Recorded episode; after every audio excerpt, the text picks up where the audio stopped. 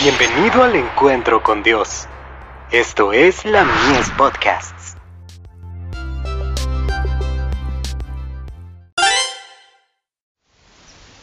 Cada día con Dios. Más que palabras. Sobre toda cosa guardada, guarda tu corazón, porque de él mana la vida. Proverbios 4, verso 23. Sin la completa purificación de la vida, sin mansedumbre y humildad intelectual, los profesos seguidores de Cristo no pueden honrarlo ante el mundo.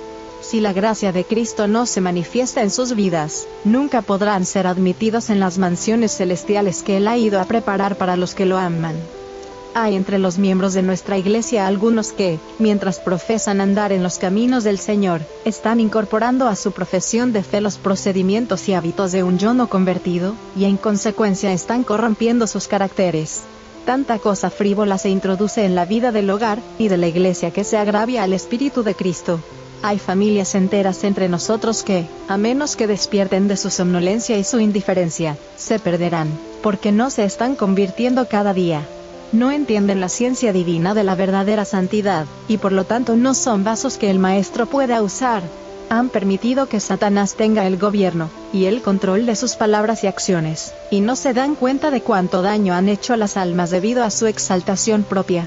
Han herido el corazón de Cristo al dañar a los que han sido comprados con su sangre se me ha ordenado decir a estos inconversos presuntos creyentes, cavad profundamente y poned un sólido fundamento sobre la roca que es Cristo Jesús.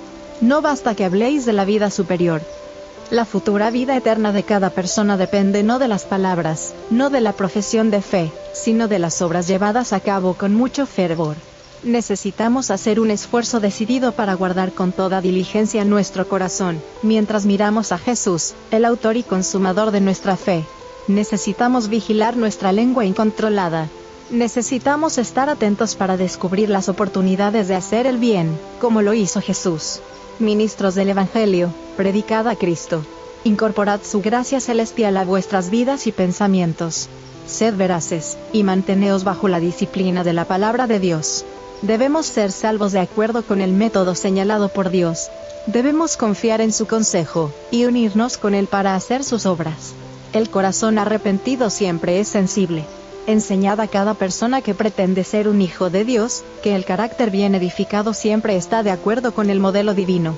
Carta 80, del 5 de marzo de 1907, dirigida a los miembros de las iglesias de Australia.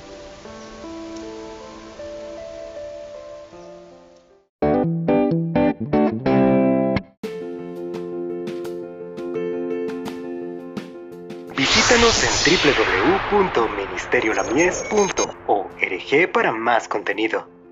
Dios te bendiga.